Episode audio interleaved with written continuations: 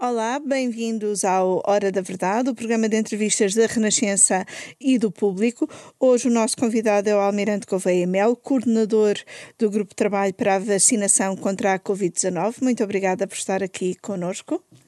Obrigado. A primeira uh, fase da vacinação deveria ter uh, terminado no plano inicial hoje, no final uh, de março. Quando é que afinal vai terminar e quando é que vão estar vacinados uh, todos os idosos com mais de 80 anos e todas as pessoas com doenças de maior risco? De acordo com as nossas estimativas, é, é na, a seguir à segunda semana de abril. Portanto, nós estamos a fazer um esforço muito grande para que até dia 11 de abril, que é a segunda semana de abril, a maior parte dos idosos, a maior parte, quase praticamente 100%, dos idosos com mais de 80 anos e das pessoas com as comorbilidades tipo 1, da fase 1, também estejam uh, todas vacinadas, a 100%. Claro que uh, nunca se garante 100%, porque há sempre umas bolsas de pessoas que ficam para trás, porque não se conseguiram contactar ou porque escaparam, digamos, a, ao nosso processo uh, de chamamento dessas pessoas. E como é que vão resolver essas bolsas? Temos um processo mais fino, eh, com a ajuda das autarquias, dos próprios centros de saúde, eh, de tentar chegar a esses, essas, eh, esses idosos que estão ou acamados, ou que estão isolados, ou que são infoscluídos e não os conseguimos contactar. Mas nós já temos contactado muita gente dessa, portanto, temos estado a recuperar para o processo de vacinação muita gente dessa. Os... Tam... Ia dizer também que o o cálculo dos 100% é um cálculo com base estatística né, da, população que, relativamente a 2000, a censos de 2019. Uh, eh, se calhar uh, temos muito menos já uh, nesta faixa etária, muito menos gente do que estava no censo de 2019 e, portanto, nós... Podemos estar a lidar com listas não atualizadas? Com listas, eh, grande parte atualizadas, mas com uma margem não, não atualizada, com uma pequena margem não atualizada. Eu tenho o relato dos, das ARS, portanto, das Administrações Regionais de Saúde, que já começam a ter dificuldade, alguns ACES já começam a ter dificuldade em encontrar pessoas acima dos 80 anos. Apesar de haver ainda muita gente noutros, portanto, nos ACES mais populosos ainda não há esse problema. Uhum. Mas daqueles ACES eh, menos populosos já não encontram pessoas com mais de 80 anos para vacinar. Os ministros da Educação e do Ensino Superior insistiram sempre que as escolas são lugares seguros. Apesar disso, foram colocados 280 mil professores e funcionários à frente de milhares de doentes da primeira fase que ainda não estão vacinados, como cardíacos e doentes renais e, e pulmonares graves. Os próprios peritos da Comissão de Vacinação da DGS contestam esta decisão. Como é que se justifica a inclusão deste novo grupo nos prioritários, na primeira fase? Quem é que tomou a decisão, afinal? Bem, eu acho estranho que os peritos contestem eh, eh, a informação que me está a dar, que os peritos contestem, os peritos da DGS contestem eh, portanto, esta prioridade, porque a prioridade vem da DGS. Portanto, a DGS é que define as prioridades. Nós cumprimos um plano de acordo uhum. com prioridades definidas pela DGS. Mas também é importante refletir um bocado sobre isto. Eh, nós o que fizemos foi, nós temos a necessidade de ganhar resiliência no Estado para que o Estado consiga dar respostas durante a pandemia, nomeadamente, por exemplo, na área da saúde, isso foi evidente, mas também há outras áreas em que o Estado tem que continuar a dar resposta, e o ensino é uma delas. Mas, por outro lado, temos que privilegiar, enquanto as vacinas são escassas, e concentrar o máximo número de vacinas nas, na população mais fragilizada e, e, portanto, mais idosa, porque as duas coisas coincidem. Mas a questão aqui é que estas, os professores e os funcionários foram incluídos na primeira fase. Sim, mas deixe-me uh, concluir, se, se, não se importa. Portanto, o que é que nós fizemos? Uma regra relativamente simples, que 90% das vacinas que estavam disponíveis uhum. iam para acelerar este processo de salvar vidas, ao fim e ao cabo, uh, para este objetivo de salvar vidas, que é a, a população mais idosa e a população com doenças e 10% para ir ganhando a resiliência eh, do Estado. O que acontece é que os 200 mil professores que vão ser vacinados, portanto, nós uhum. fizemos agora uma experiência não é, com os professores. São mas, 200 mil ou 280? São 280 no total. No total. Mas o, a grande tranche, que são os 200 mil, é precisamente no fim de semana de 11 de abril. Ou seja, uhum. quando em princípio a fase 1 está uhum. praticamente fechada, porque já atingimos os tais 100% dos dois outros grupos, dos mais 80. Os doentes graves já estão também. Sim, já, estes do, da fase 1, pois há outros doentes que terão que ser também atendidos. E é, nessa fase, e é precisamente nessa transição que nós vamos fazer, eh, portanto, eh, este aumento na resiliência que tem a ver com os professores. Por outro lado, há aqui um fator importante. Nós estamos a preparar-nos para uma fase massiva de vacinação e temos que testar sistemas massivos de, de, vacinação. Então os professores são utilizados para este teste? Os professores também servem para testar todos, uhum. todo o sistema, porque os sistemas não se inventam e não se criam uhum. por decreto-lei, não é? Claro. Os sistemas têm que ser testados. Eh, nós testámos um sistema em que vacinamos 62 mil pessoas num dia e agora vamos ter que vacinar 100 mil pessoas no, no outro dia e depois são 100 mil pessoas todos os dias. Estas coisas são é, é uma escadaria que se vai subindo e que tem, tem que subir esses degraus e temos que fazer estes testes. Uhum. Portanto, o, o, plano é um conjunto de todas estas coisas, de uma uhum. necessidade de focar grande parte ou a maioria das vacinas no grupo prioritário, mas também de ir ganhar resiliência ao Estado e preparar os próximos passos. As pessoas perguntam, e a resiliência fora do Estado? é uma pergunta. Pronto, é uma, é uma pergunta. Eh, a resiliência fora do Estado vai ser uh, ganha uh, com uh, a vacinação por faixas etárias. Uhum. Portanto, o, o que é que está em causa para a segunda fase? Neste momento está-se a discutir com a DGS se devemos ou não continuar a ter grandes grupos, por exemplo, diabéticos, hipertensos, uhum. podem ser 3 milhões de pessoas, pois é. ou, e estão muito correlacionados com a idade, se não devemos fazer esse grupo por idades, e portanto, ao, ao fazer o grupo por idades, também estamos a fazer as doenças que estão muito relacionadas com a idade. Portanto, estamos, ao fim e ao cabo, a combater com uma estratégia uhum. as duas coisas em simultâneo e ir buscar são pessoas menos idosas que teriam que esperar muito tempo na regra das idades, mas que têm doenças que podem ser muito críticas uhum. Ou seja, isso implica ter em paralelo um critério único da idade e, simultaneamente, estudar a, a essas doenças tipo os transplantados. Exatamente. Ou seja, que parece-nos que é mais justo, porque o critério de idade acaba por, nas doenças que são muito genéricas, muito, muito uh, que estão uh, muito presentes na população, estatisticamente, uhum. essas doenças são atacadas quando nós atacamos o critério de idade, porque as duas coisas estão correlacionadas. As pessoas mais doentes são as pessoas mais idosas, têm mais doenças. Portanto, Exato. ao fazermos o ataque por idade, estamos a resolver esse problema. Mas a exceção deve ser para outros pequenos grupos que têm doenças raras ou doenças muito, muito específicas, mas que podem atacar jovens e que, uhum. esperando no critério de idade, teriam que esperar 4 ou 5 é meses. será tomada essa decisão que, no fundo, implica aqui uma mudança de orientação do plano, não é? é essa decisão está a ser uh, feita neste momento, enquanto estamos a falar, não é? Estas decisões estão a ser tomadas, isto claro que são decisões que implicam alguma reflexão e uh, há, há, quem diga que o plano, o plano está a mudar.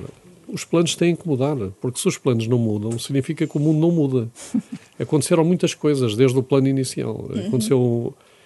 Uh, estávamos à espera estamos à espera de muito mais vacinas uh, vieram menos vacinas uh, de repente vêm muito mais vacinas ou seja, houve uma distribuição irregular. Uhum. Se tivessem havido muitas vacinas de forma regular ao longo do período, era um plano. O que nós tivemos que nos adaptar é a uma fase em que há muito poucas vacinas e, de repente, há um marmoto de vacinas. Exato. E, portanto, e nós passamos de uma fase de poucas vacinas para um marmoto de vacinas quase de um dia para o outro. Portanto, uhum. num intervalo de duas ou três semanas. Uhum. E essa adaptação requer adaptações ao plano. Portanto, Claro. Não se pode pensar que os planos são imutáveis. A realidade não é imutável. E os fatores exógenos, portanto, os fatores externos, condicionam os nossos planos e a nossa organização interna. Tem confiança que o que chama de marmoto de vacinas vai mesmo chegar agora em abril? Ou pode ainda haver aqui adiamentos? Vamos ver, eu tenho que pensar e preparar-me com os dados que me são fornecidos. Se os dados, entretanto, se alterarem, e é sempre um se, se não houver um marmoto, tem que se readaptar outra vez o plano. Agora, eh, não posso é dizer assim, bem, Uh, vão chegar uhum. 9 milhões de vacinas no segundo trimestre. Sim. E no primeiro trimestre chegaram 2 milhões de vacinas. Estavam previstos 4 milhões. E estavam previstos 4,4. E vão chegar 9 milhões de vacinas, eventualmente, porque há esforços europeus nesse sentido, ainda vão ser reforçados esses 9 milhões. Uhum. Portanto, se isso for reforçado, nós não podemos estar a fazer um, um progresso tipo filigrana. Agora são dois aqui, agora são 10 ali, agora são mil aqui. Temos uhum. que fazer, é um progresso numa outra estrutura completamente diferente. É o progresso em que a rapidez da administração da vacina o ritmo da vacinação é a coisa mais importante. E, portanto, eu não devo depois criar dificuldades a esse ritmo, porque senão começa a acumular vacinas. Isso é que é inaceitável. Ficar com as vacinas em armazém, porque o meu processo é de tal maneira complexo e tenho que andar à procura de tantos códigos das doenças e disto e daquilo que não consigo avançar 100 mil a 120 mil pessoas todos os dias. Ou seja, a vacinação por grupos, seja de doenças, seja de outro tipo, eh, dificulta a rapidez da vacinação muito mais do que uma vacinação etária. Claro que sim, porque uh, a organização muito complexa, cheia de regras, dificulta toda a logística e toda a eficiência do processo. Claro. Quando a velocidade é importante, o que é importante é a logística e a eficiência do processo. Porquê? Porque depois dessas pessoas, a diferença entre terem sido vacinadas através de critérios de grupos ou vacinadas por critérios eh, etários num processo muito mais rápido, é uma questão de dias. Uhum. Agora, não é uma questão de dias, é se eu tentar fazer o contrário. Porque depois fica a maior parte da população à espera que resolve estes pequenos grupinhos todos e a acumular vacinas. Isso é que na, não faz sentido nenhum. E na última reunião eh, que decorreu no Infarmed, uma das, eh, uma das questões que foram salientadas por especialistas de saúde pública foi a necessidade de vacinar as pessoas entre os 40 e os 60 anos que têm a idade ativa e que com o desconfinamento vão eh, passar a circular ainda, ainda mais. Com uma vacinação por idade, chega-se mais facilmente a essas pessoas?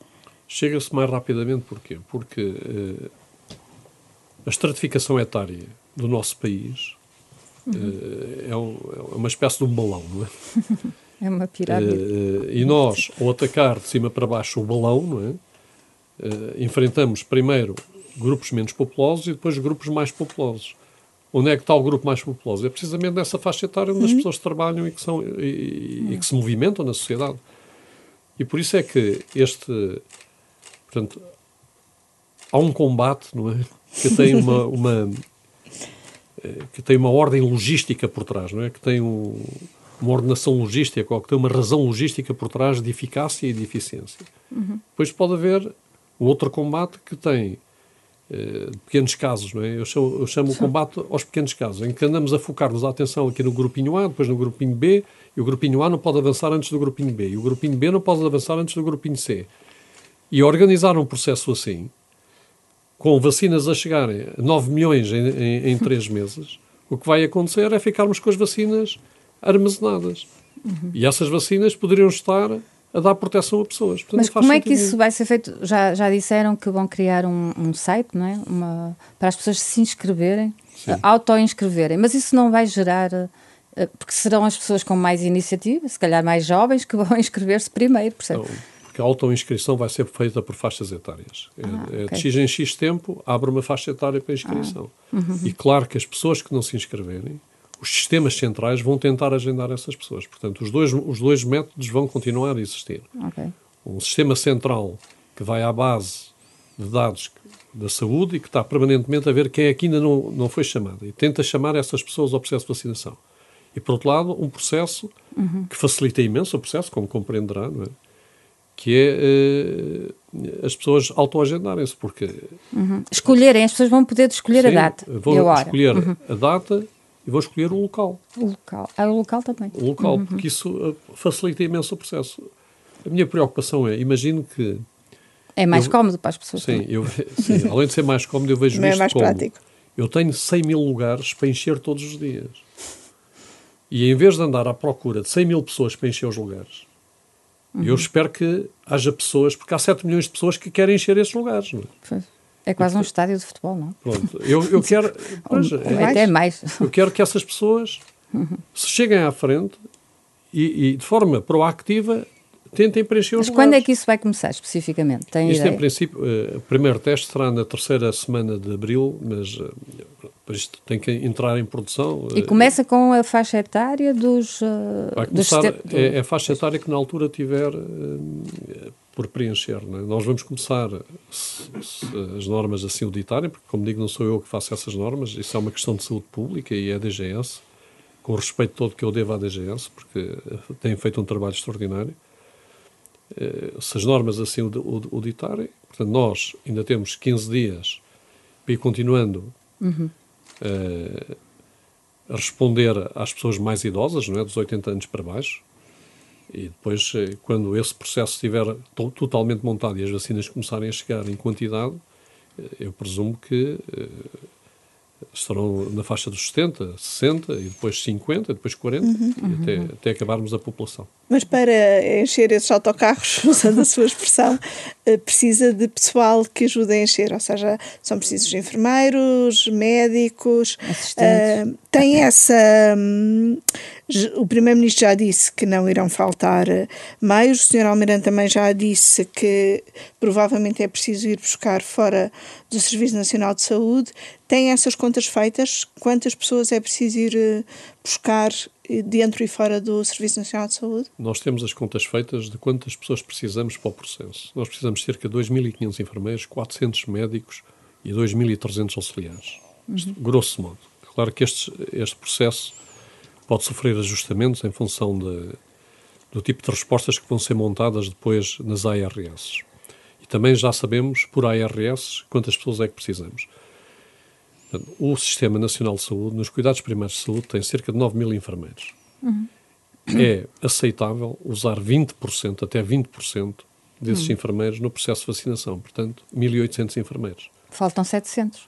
Faltam 700. Portanto, de qualquer forma, os cuidados primários de saúde também têm que recuperar muito deste processo pandémico, tratando, Claro. Tratando de outros recuperar a casos atividade pronto, assistencial. eh, da, da atividade assistencial. Portanto, que nós estamos a tentar fazer é entre 1.000 a 1.500 eh, profissionais do Serviço Nacional de Saúde para enquadrarem a resposta, porque a resposta requer sistemas informáticos da saúde, requer uma data de responsabilização até no processo, eh, para enquadrarem e depois ir buscar outros enfermeiros. Estes enfermeiros são eh, pessoas que ou não estão empregados ou que estão a sair agora das escolas de, de enfermagem, são enfermeiros que estão a acabar a sua formação, ou então enfermeiros em horários extraordinários, que, eh, claro que Mas então significa que é? podem utilizar estudantes de, enfermagem ainda? Não é estudantes, pessoas que estão a sair Ah, agora, que estão a passar Sim. da fase de, digamos, do ensino para a fase profissional. não é? Eh, Ah, vão já acabar, terminaram, Sim, sim. vão terminar e, portanto, ainda são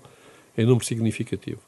E, portanto, aqui não há nenhuma restrição eh, de nenhum foro eh, psicológico. O que, o que é preciso é encontrar soluções. Seja Eh, fora do SNS, seja com horas extraordinárias. Exatamente. Uhum. Dentro do SNS, com horas extraordinárias do SNS e fora do SNS. E eu tenho estado em conversação com o Ministério da Saúde e o Ministério da Saúde tem-me dado todo o apoio nesse sentido. Portanto, Uhum. é- é- essa organização está a acontecer também enquanto estamos aqui a falar. Portanto, estamos a trabalhar nisso. O- também já tem sido dito que os farmacêuticos podem ser parceiros neste, neste plano, mas podem ser parceiros eh, como? Com vacinação nas farmácias ou eh, sendo parceiros contratados para os postos de vacinação? Pois. Porque, como exige a presença de um médico, presumo que não pode ser nas farmácias, não é? Lá ver. O, E também a logística das vacinas não é fácil Eh, de, sim. levar Eh, às farmácias. Em último caso, se precisarmos das farmácias, eh, teremos que encontrar a forma de poder vacinar nas farmácias. Mas será sempre o último caso, não é? Sim, será em último caso.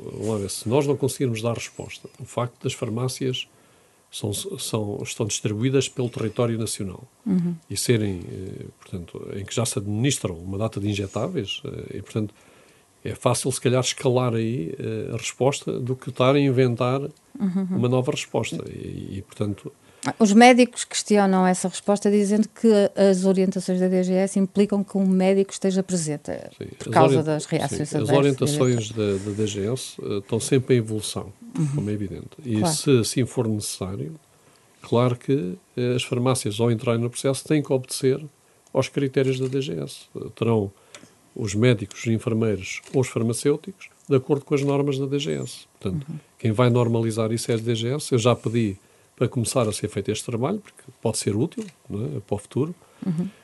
Os farmacêuticos, como farmacêuticos, podem ser úteis, por exemplo, na preparação de vacinas. Em vez de estar a usar enfermeiros na preparação de vacinas, posso usar farmacêuticos na preparação de vacinas. Aliás, são mais, se calhar até estão mais habituados claro. a fazer esse processo, porque eh, tem muito a ver com a, com a parte também de, dos medicamentos. Portanto, tudo o que for possível fazer para encontrar as melhores sinergias e a melhor eficácia, que é a resposta, e eficiência, nós estamos a tentar fazer. Portanto, não há, digamos, nenhum constrangimento, como digo, psicológico ou, ou doutrinário sobre isso. Mas não estão a pensar utilizar eventualmente voluntários neste processo? É muito difícil, é sabe? Porque nós vamos usar, quer dizer, uhum. voluntários uh, para ajudar as pessoas uhum. a orientarem-se dentro do centro de vacinação e acompanhar as pessoas, sim. Uh, eventualmente bombeiros, se estiverem disponíveis, uh, mas depois temos que eles também têm a época de incêndios. Portanto, uh, funcionários das autarquias, porque os autarcas têm, de forma muito positiva, têm respondido uhum. a este processo, tudo sim. Uhum. Mas há aqui uma coisa que é preciso considerar: é que isto são sete dias por semana, durante quatro a cinco meses, constantemente. Uhum. E, portanto, isto não é, eh, isto não é Tem com voluntariadozinho. Não, é? não é com voluntariadozinho que se faz. Não é? Uhum. Isto é profissionalismo a sério. Não é? E, e as câmaras, as, as, autarquias estão a, a, colaborar da forma que, de uma forma adequada? Sim. Como é que está a decorrer esse processo? Claro, há boa vontade das autarquias. Isso é inquestionável. Portanto, todas elas querem fazer parte do processo e querem ajudar o processo. Às vezes há ideias mais, mais para a direita ou mais para a esquerda, não em sentido político, é? em termos de soluções, sim, é? sim, sim. mais para um lado, mais para o outro.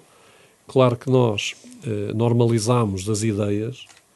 Porquê? Porque as ideias têm que responder a critérios de saúde pública uhum. e depois também a critérios de eficácia e de eficiência. Não é? Claro. Pronto, normalizamos as ideias para depois não aparecerem ideias muito.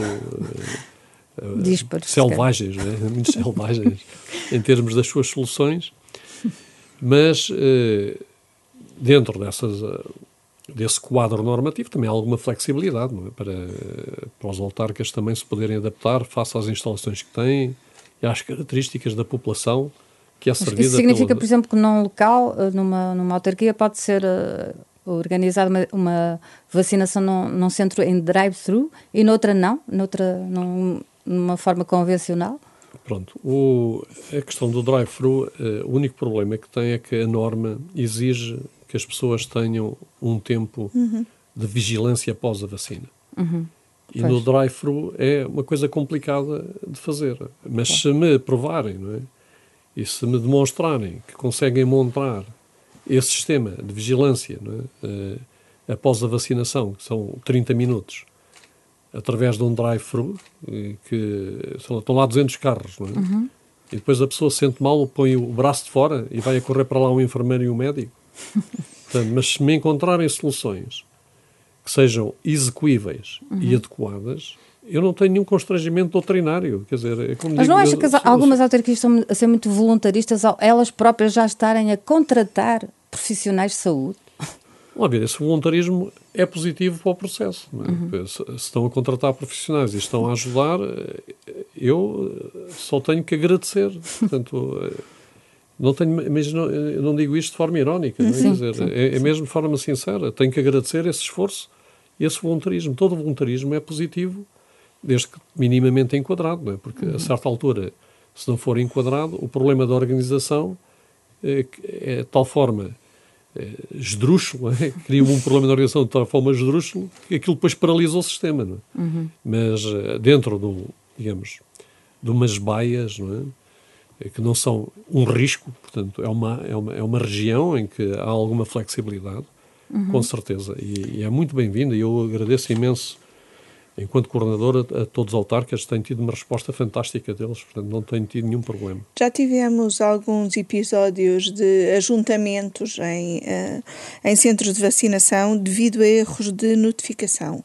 De quem é essa responsabilidade e o que é que está a ser feito para que não se repitam? A responsabilidade é de todos nós. Eu, uh, a responsabilidade começa porque muitas vezes uh, há uns erros informáticos, sim senhora, Uh, outras vezes são erros de transcrição de dados, não é do sistema central, é na transcrição de dados.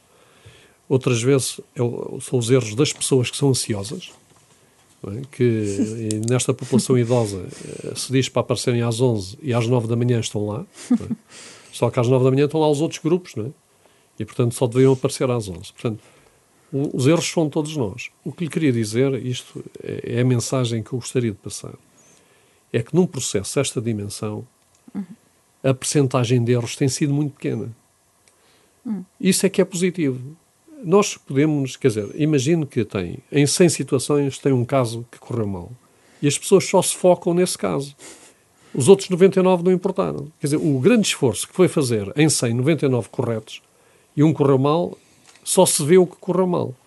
Isso é uma perspectiva. Claro que a perspectiva deve ser aberta e não deve ser escondido nada e o que correu mal deve ser identificado até porque nos ajuda a corrigir.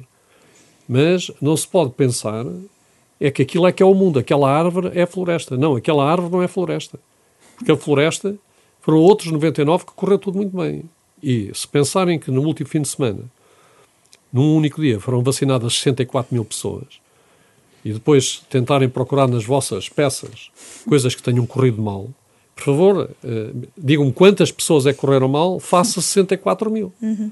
E façam essa justiça ao, ao processo. Relação, houve muitas recusas de vacinação ou não? Isso não? Esse é um número que parece ser quase um segredo de Estado. Sim, é não é não, segredo não? de Estado. Não se sabe exatamente uhum. uh, quantificar esse número. O número não é muito grande, mas não se consegue identificar. Porquê? Porque não se percebe muita, muitas vezes se foi porque não recebeu o SMS, uhum. porque tinha um número de telefone errado porque se não conseguiu interpretar o SMS e respondeu mal, uhum. ou se realmente não quis ir ao processo de vacinação. Claro. Agora, hum, as pessoas que respondem não, portanto, as que respondem ao SMS a dizer não, é uma porcentagem muito pequena. Uhum. Mas pequena de 1%? Não, 2%? Entre 1% a 2%.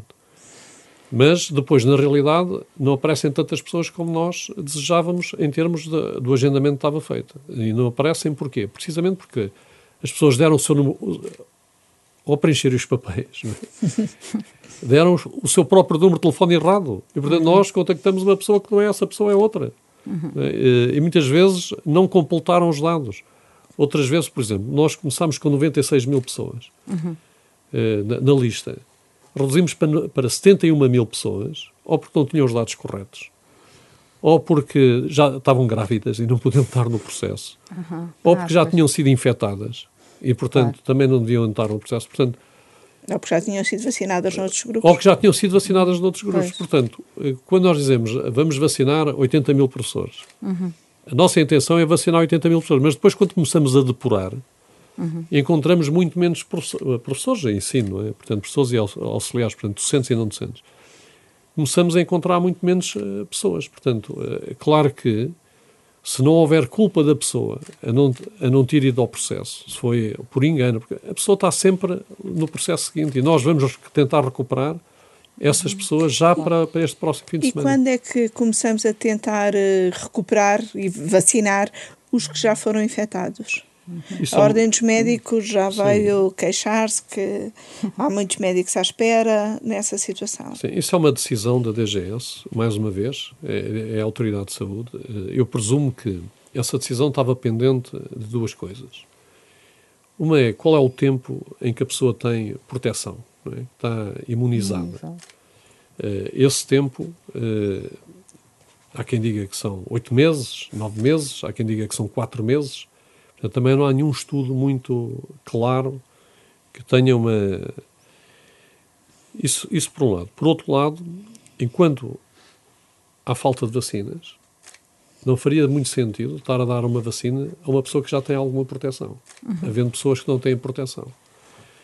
No momento em que uh, as vacinas vão chegar em quantidade suficiente, eu julgo que essa restrição vai acabar. E o que se está a pensar, mas a DGS é quem é a autoridade de saúde, eu só estou aqui, digamos, eu não vou dizer especular, mas dizer que, que me parece que será óbvio, é que pelo menos uma dose de vacinas, essas pessoas, uma dose da vacina, receberão para aumentar. Uhum. Para, ao, ao fim e ao cabo, a primeira dose de vacina foi a doença Exato. e a segunda dose é o reforço, é o reforço da, da sua imunidade. Isso, em princípio. Então, isso pode acontecer já na segunda isso fase. Isso pode acontecer já na segunda fase. Uhum. Por isso é que o plano tem que ser flexível. uhum. mal se consiga... Significa que os profissionais de saúde que foram infectados, e são muitos, 20 e tal mil, Sim. podem ser vacinados na segunda Sim, Naturalmente, com, com a chegada de, dos tais 9 milhões de vacinas, não, uhum. eh, não há necessidade de estar a, a deixar esse grupo para o uhum. fim. E o que é que responde a todas aquelas associações que têm vindo a pedir uh, a vacinação prioritária, por exemplo, aos sem-abrigo, para as pessoas com problemas de saúde mental, nomeadamente esquizofrénicos? Uh, como é que, para as pessoas com doenças neurológicas, como é que se pode responder a estas pessoas? O que eu respondo a essas pessoas é que todas elas têm razão, uhum. uh, porque vêm alegar princípios, uns humanitários, é? outros de saúde, e portanto todas elas têm razão, ou outros de serviço, não é? de utilidade, não é?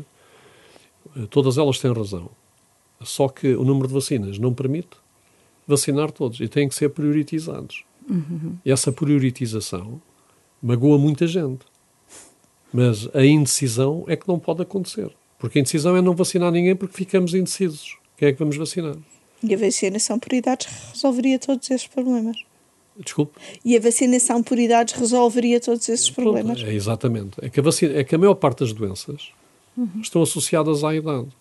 As doenças não associadas à idade, essas é que devem ser prioritizadas. Porquê? Porque para, para as pessoas jovens, lá, uma, uma, pessoa com 20, 20 anos, com diabetes tipo 1, deve esperar que a vacina chegue a ele, porque não tem 50 anos e não tem a comorbilidade tipo 2, não é? Que tem os diabetes Uhum. Ou deve ser acelerada, porque aquilo é, é, até com 20, com 20 anos, isso tem um significado. A pessoa ter diabetes tipo 1 tem um significado. Muito mais grave do que uma pessoa que tem 60 anos e ter o mesmo tipo de diabetes. Portanto, Mas isso está a ser estudado pela DGS? Não? Isso está a ser estudado. É precisamente. Uh, estas coisas não são, não são decisões fáceis. Uh, e as pessoas que estão na Comissão Técnica de Vacinação são pessoas muito competentes que discutem isto uh, com muita profundidade e eu tenho muita tenho muita confiança no que sai, nas prioridades que saem. Já admitiu uh, uh, novos alargamentos nos intervalos entre vacinas. Isso também está a ser estudado? Pode vir a ser decidido em breve? Ver, a partir, a partir do momento em que há muitas vacinas, alargar prazos entre vacinas também não faz muito sentido. Cada vez que eu alargo um prazo, se eu tiver a receber, só para ter uma ideia, 100 é? mil vacinas de um determinado tipo, uhum todas as semanas. Eu alargo uma semana o prazo entre a primeira e a segunda dose, eu vacino mais 100 mil pessoas. Uhum. Porque depois já não vacino mais, depois tenho que manter as segundas doses. Se alargo duas semanas, vacino mais 200 mil pessoas. Portanto, o que aconteceu foi que na primeira fase, para proteger os mais idosos, foi necessário alargar esse prazo, porque uma vacina dada, uma dose, confere uma proteção muito elevada e privilegiamos dar uma dose a mais pessoas do que dar duas doses a mais uhum. pessoas, sem comprometer a eficácia da segunda dose. Uhum. E isso foi feito nesse período. A partir de uma determinada altura, isso já não. Que, se eu estou a dar uh, eh, 100 mil vacinas por dia, avançar numa semana 100 mil pessoas, qual é o significado? Já, já se torna irrelevante. Já se torna uhum. irrelevante. Uh, portanto, a decisão foi tomada na altura certa. Uhum. Portanto, e neste momento, como é que está a ser feita a gestão de reservas? As reservas estão. Eh, isto é, outro, é outra questão que tem a ver com, com avançar. Eh, sempre que eu administro mais cedo uma vacina, uhum. eu estou a dar proteção mais cedo àquele grupo de pessoas. Portanto, o que é que nós fizemos? Em vez de estarmos. Vem uma vacina, vêm duas vacinas para Portugal. Uma fica em reserva e outra é vacinada, não é? E, é, e, essa, e, essa, e essa vacina está, nos casos, um mês à espera? E noutros casos, uhum. três meses à espera, uhum, é? que é o caso da AstraZeneca. O que nós fizemos foi, em termos estatísticos, uhum. usar as vacinas que estão a chegar para ir dando a segunda dose também, para contribuir para as segundas doses, avançando as primeiras doses logo, portanto, aumentando ao máximo o número de população que pode receber uma primeira dose. Isto tem um risco. Se houver uma quebra de fornecimento, não tem a segunda dose. Não temos a segunda dose. Como é que nós controlamos o risco? Controlamos o risco. Criamos uma reserva uhum. para se houver uma quebra, conseguimos durante uma, duas semanas aguentar as segundas doses até se, até se repor, eh, eh, portanto, o, o, o abastecimento. É? Uhum. E é assim que nós estamos a funcionar e tem funcionado bem. Portanto, nós avançamos muito as primeiras doses, uhum. dando proteção mais cedo às pessoas o que foi muito útil, por exemplo, nas, uh, nos lares é? e, nas, e, nas, respostas sociais. Uh, isso teve um contributo muito grande, porque reduziu imenso a mortalidade. Já se começam a sentir uhum. esses resultados. Uhum. E, de facto, foi uma política de avançar logo a primeira dose, sem estar a guardar para cada primeira dose uma segunda dose. Hum, há países que já começam a falar numa terceira dose devido às novas variantes. Uma terceira é uma, vaga. Uh, não, não. Ou uma terceira numa dose. Terceira, terceira numa terceira dose da vacina devido às novas variantes. Cá também já começamos a ponderar uh, isso. O que é que isso poderia implicar no, no plano? Eu Ou ainda que, é cedo para é, falar eu, nisso? Eu acho que ainda é cedo para falar nisso. De qualquer forma, claro que, que esse problema está a ser eh, pelo menos pensado, não vou dizer que já está a ser trabalhado, está a ser pensado.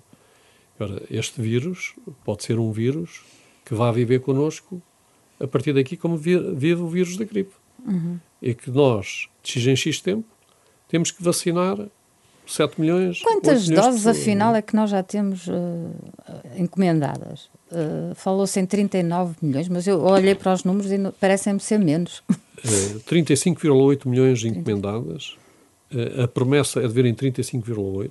Dá para vacinar três vezes a população portuguesa e sobe. Uh, não, atenção que isto são duas doses, não é? Porque ah, há, claro, muitas claro. das vacinas 15, são, são, Sim, mas é só para dizer que o, que o governo não, não.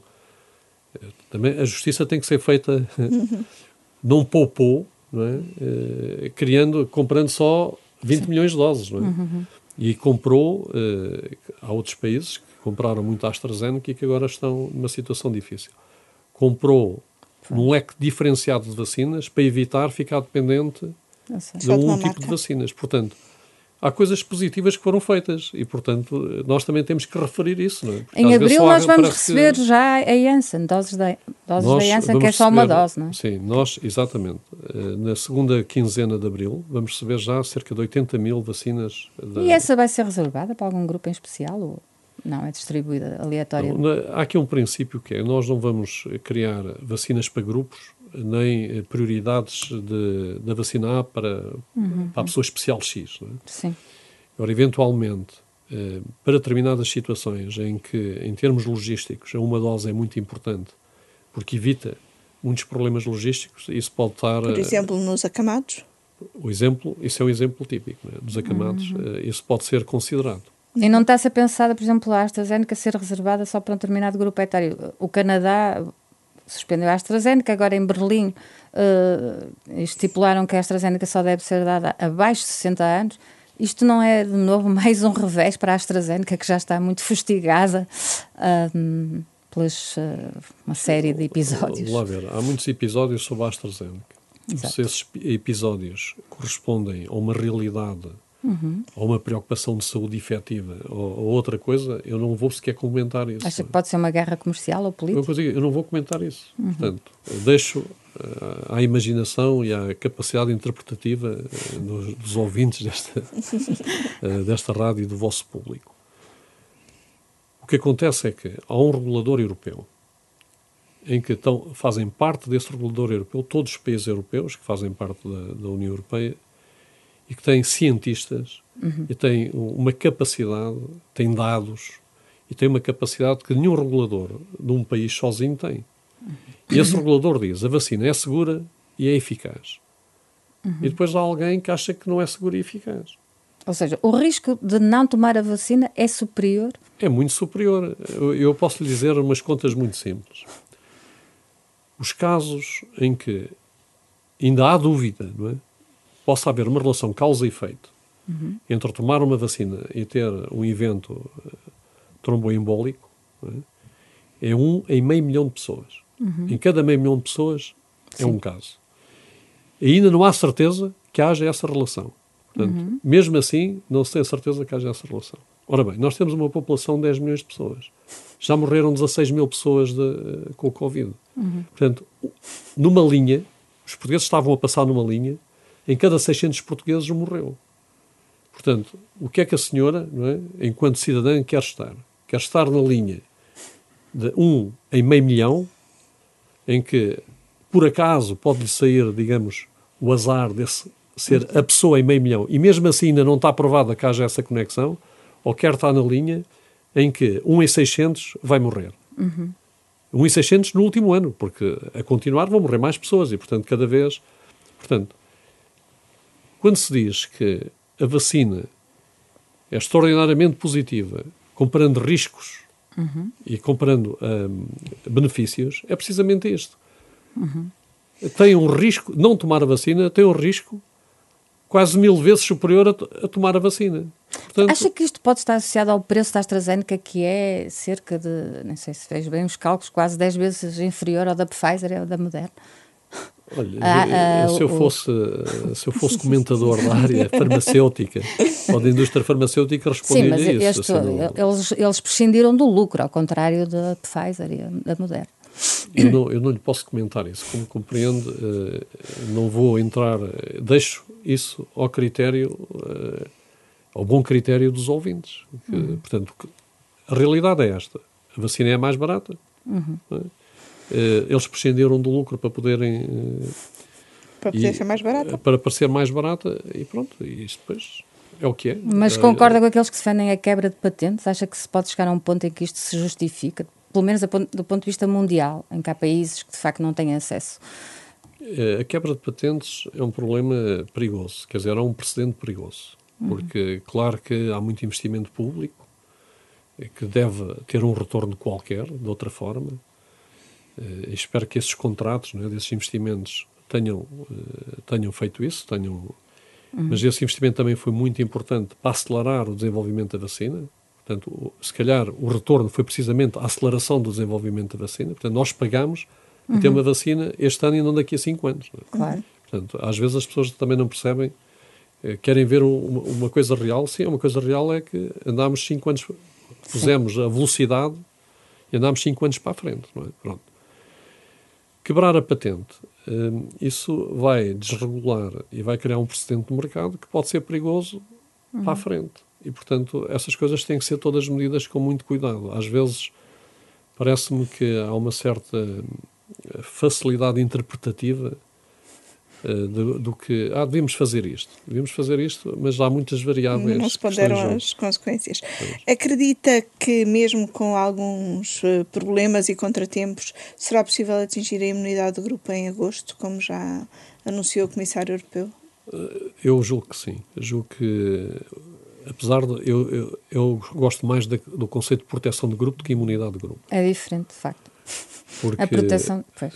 pois é só a, a primeira dose, não é? Sim, a imunidade de grupo tem um significado que é a pessoa que foi vacinada não é transmissora do vírus.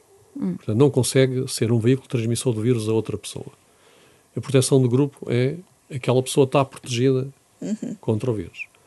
Portanto, eu parece-me que neste momento, como não há prova que a pessoa que, está que já foi vacinada não seja portadora de vírus, portanto, não há prova, nem que sim, nem que não, é difícil estar a falar em imunidade de grupo. Uhum. No conceito da imunidade de grupo, eh, no conceito estatístico da imunidade de grupo. Proteção de grupo, sim. Portanto, nós vamos atingir de certeza com se as vacinas chegarem. É? Eu digo sempre se, se, porque se de repente há uma catástrofe e as vacinas não chegam, depois não podem vir cobrar, porque não consigo vacinar pessoas sem vacinas, não é? Mas se as vacinas chegarem, e de acordo com os planos e com, e com todas as indicações que nós temos, nós, no final do verão, teremos mais de 60% da população com uma 60%?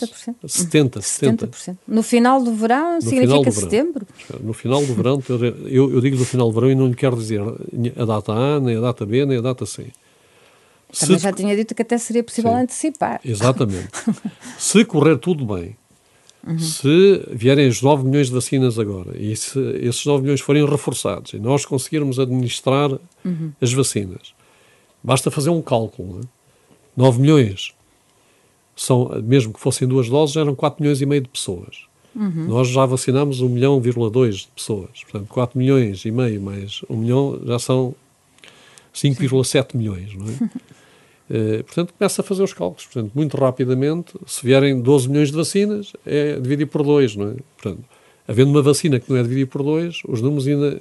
Uhum. Portanto, eu não quero é ser super otimista, porque nós pagamos caro, às vezes, o otimismo.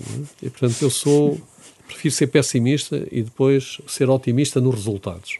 Uhum. Pessimista nas previsões, otimista nos resultados. Portanto, eu hoje estou convencido que nós, no verão, portanto, meados do verão, fim do verão, eh, temos mais, mais certamente mais 70% de pessoas protegidas. Uhum. E, e, eventualmente vamos conseguir fazer isso antes.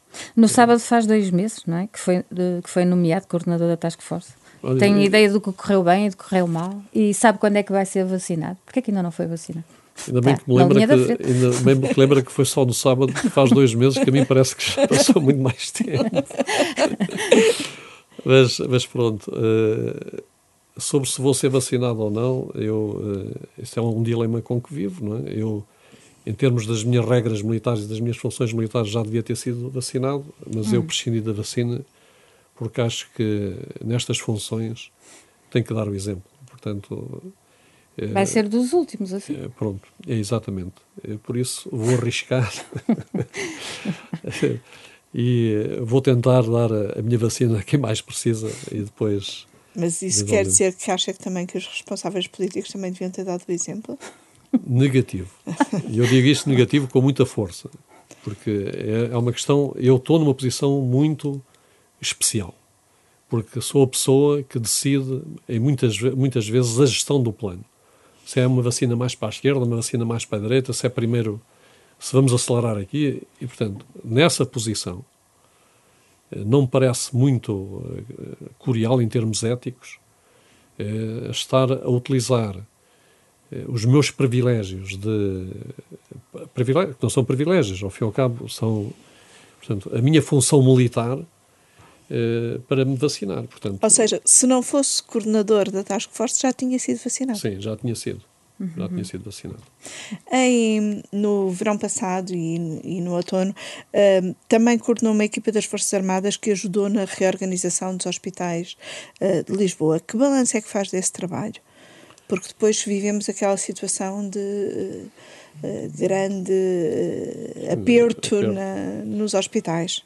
Nós fizemos, nós éramos um grupo essencialmente virado para a matemática e para a estatística e para o planeamento e passámos todas as recomendações que nos pareciam uh, óbvias na altura, avisámos uh, com antecedência das curvas, uh, faz, fizemos previsões sempre uma semana para a frente, portanto, o que permitia aos hospitais saberem o que é que ia acontecer uma semana uhum. para a frente, e isso foi muito positivo. E depois também criámos, de alguma forma, uma cultura de, de, união entre os hospitais, porque os hospitais, cada um trabalhava da sua forma e da sua... Tipo quintas porque não vou ter quintas, mas cada um com as suas administrações, e claro que é legítimo, né, as suas administrações preocupadas com os seus hospitais.